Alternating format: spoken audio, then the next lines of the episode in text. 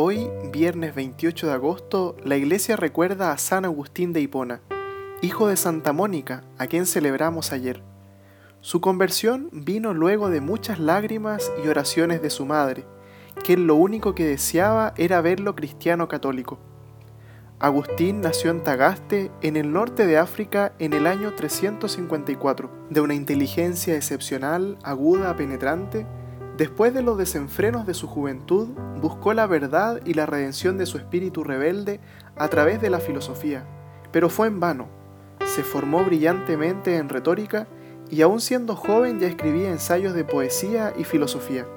En Milán, atraído por la fama del gran obispo de la ciudad San Ambrosio, empezó a escuchar sus sermones. Del gusto por la forma literaria de la predicación, pasó a la admiración del contenido.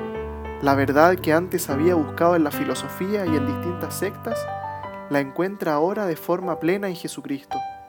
San Agustín es bautizado en la Pascua del año 387, a los 33 años de edad. De regreso en África, es buscado por el obispo de Hipona para que lo ayudara en la predicación, ya que estaba anciano y enfermo.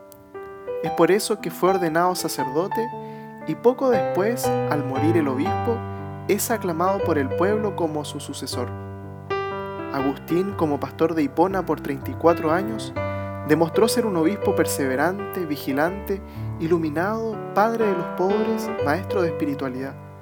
Es calificado como el más profundo pensador entre los escritores del mundo antiguo su pensamiento iluminó a casi todos los pensadores de siglos posteriores.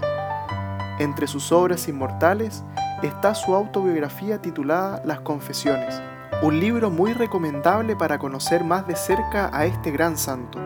San Agustín murió un día como hoy, el 28 de agosto del año 430, a los 76 años de edad.